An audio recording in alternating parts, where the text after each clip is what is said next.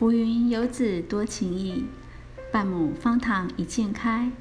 各位大朋友、小朋友，今天好吗？今天方塘文学要分享哪一篇文章呢？报道文学是一种特殊的文体，它融合了新闻性与文学性，常常针对特定时空下的社会状况或是环境变迁等议题，收集各种资料。以客观的态度、生动的笔触来呈现，以文学的笔、新闻的眼来从事人生探访与现实报道的生动写作方式。刘光银作家在《天下杂志》九二一地震二十周年的专刊里面分享的文章《与九二一说再见》。二十年的时间可以改变什么？活下来的孩子三十岁了，从开大灯才能睡，进步到可以留小灯就好。整整二十年前九月二十一日凌晨一点四十七分，台湾遭遇百年以来最强震近两分钟的天摇地动，让山河变色，路崩桥断。路桥重建不难。但留给幸存者大人小孩的，却是一辈子的生命课题。那天我睡到半夜惊醒，突然发现变成趴着，全身都不能动，左脚跟头都好重好重，呼吸非常困难。我就开始大叫我弟弟的名字，听到旁边有敲打的声音，那是我弟，我就安慰说。没关系，您不要怕，哥哥在身边。你不要哭，先睡一觉，哥哥等一下会想办法。然后我就昏倒了。来自台中东市三十岁出头的阿伦描述二十年前的情景，还历历在目，连声音都清晰。当时念小五的阿伦被搜救人员从瓦砾堆中救出来后，却发现整个家都垮了。他是唯一的幸存者，爸爸妈妈、弟弟妹妹都不幸罹难。在这场死伤严重的天然灾害中，全台十万多栋的房子全倒或半倒，超过两千四百人死亡，一万多人受伤，更留下一百三十四位失去双亲的儿童，最大的也是十七岁青少年，最小的。才刚刚出生十天，每个人面临的困难点都不尽相同。硬体重建是相对容易的，房屋倒塌后再盖，可能比原来的更富丽雄伟，很快就会被所有人忘记这曾见证的天崩地彻的时刻。然而，心灵的重建却没有这么容易。睡不好就一直哭，到家自己一个人睡的时候还在哭，就觉得说为什么是我？为什么你们都离开了，就丢下剩下我一个人？我就觉得非常不公平。阿伦回忆当时办完家人告别式之后的心情。目前住在彰化三十六岁的儿童阿胜也说，到了抚养家庭觉得很不适应。也常常觉得很孤单，很多次都想，为什么不让我跟他们一起离开这个世界算了？这是多么令人痛心的问题，不会有答案。如果说九二一地震对台湾社会带来了什么学习，也许以更健全、开放的态度面对生命或死亡的课题，正是其中一项。第一步。就是面对和承认伤痛，这一步有多么不容易走出去。是二十八岁的阿谦知道，家住南头的阿谦，地震时房子倒了一半，刚好倒在父母的房间，他和哥哥姐姐留了下来。刚开始我根本不愿愿意去看爸爸妈妈的遗体。有很长一段时间都觉得他们还在身边。九二一发生后，许多社福团体纷纷伸出援手，其中，儿福联盟于同年十二月在台中成立了家庭重建中心，从此展开了二十年的陪伴之路。共有三十三位社工投入服务。七千多个日子过去后，这群孩子平均年龄三十岁，七成已进入了就业市场，近半数已经组成家庭。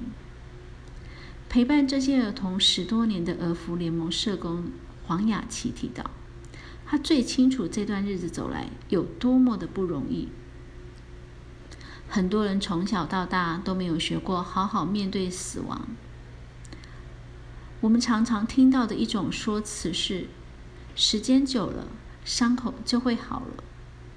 但其实不去理伤口，是不会完全好的。我们的功课就是要学习和悲伤共处，不要去否认，也不要怕流泪，因为在这过程中，我们也能学着承接起对方的眼泪。面对伤痛之后，不是忘记，反而要以自己的方式把回忆深深记下。台大社工系教授冯燕在九二一发生时，担任儿福联盟的执行长。他与社工透过陪伴摸索，找出陪伴孩子的方法。有两三位社工员都提到孩子做噩梦，有一种是很出乎我们意料的，孩子哭着醒来，因为他发现他不记得爸爸妈妈长什么样子了。冯教授与同样为人父母的社工们讨论，想出来。父母往往会从孩子出生时开始巨细靡遗做成长记录，就是为了记得他们小时候的模样。对于失去的亲人，为何不试着这么做呢？因此，社工帮助愿意参与的儿童编制生命史，他们地毯式的找寻家庭的照片、衣物、录音带等物品。有时，社工员还要像调查员一样。到街头巷尾明察暗访，拼凑出每个家庭的生命故事。如果回忆都已埋葬在瓦砾堆中，那就由猴孩子口述，请艺术家用画的方式呈现。我们跟孩子说：“不要担心，您就描述一下，想想你爸爸长得像谁，你妈妈长得像谁。”那时候有很多艺术家愿意来帮忙。不过，一百三十四位儿童中，仅有三十位愿意做生命史。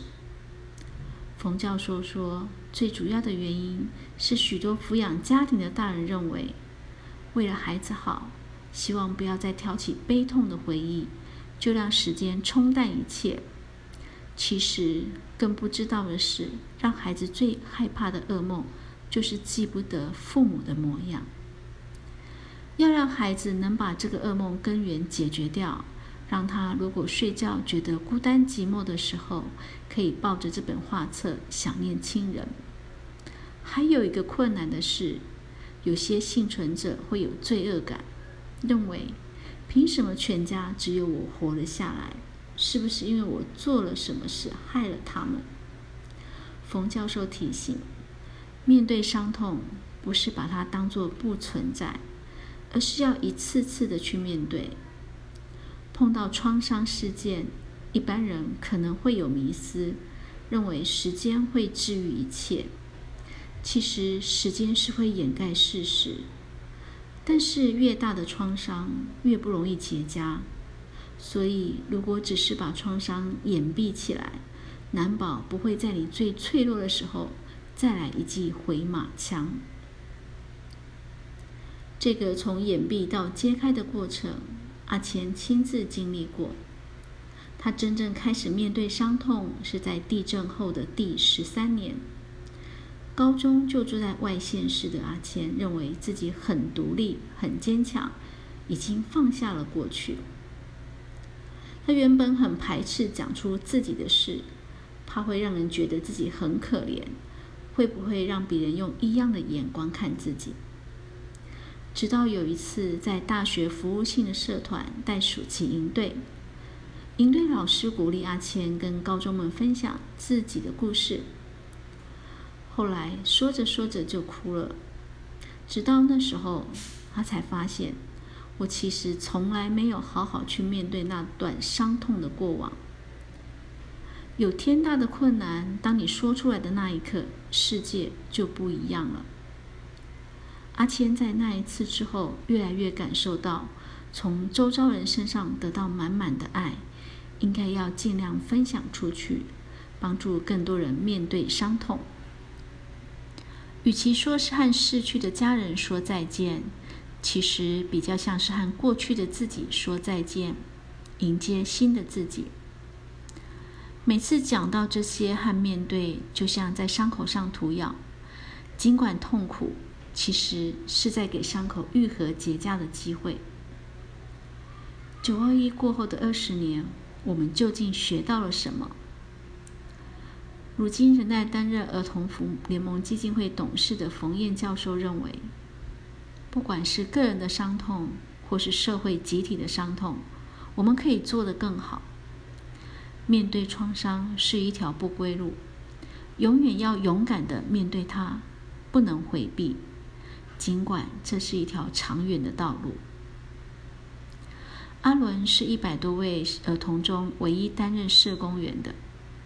他也同样花了十多年，直到自己担任社工，才真正有机会好好处理自己的伤痛，也更懂得怎么跟受辅导的儿童相处。原来儿福社工一直跟我们讲的，并不是单纯的走出来。而是要学习怎么去面对悲伤，怎么跟他相处。在九二一当年就读小五的阿伦，现在已经三十岁了。那个曾经压抑悲伤的少年，如今已经能用平有平静的语气叙述过往。我刚刚在分享过程中，其实心里是翻腾的。他说：“当然还是会感到难过，但我现在很努力的在生活。”我没有让这场震灾把我打倒。好长一段时间，黑暗让阿伦回想起那改变命运的一夜，他一定要开着大灯才能入睡。这一两年，开始学会只留小灯睡觉，慢慢的练习，一定会越来越好。九二一地震是台湾全体台湾人民的伤痛，二十多年过去了。我们不能不说，它确实存在着。我们确实要学着，除不只是面对它，而且那就是一个无法抹灭的记忆。但是我们都有一个崭新的开始。今天的方糖文学就分享到这，祝你有个愉快的一天。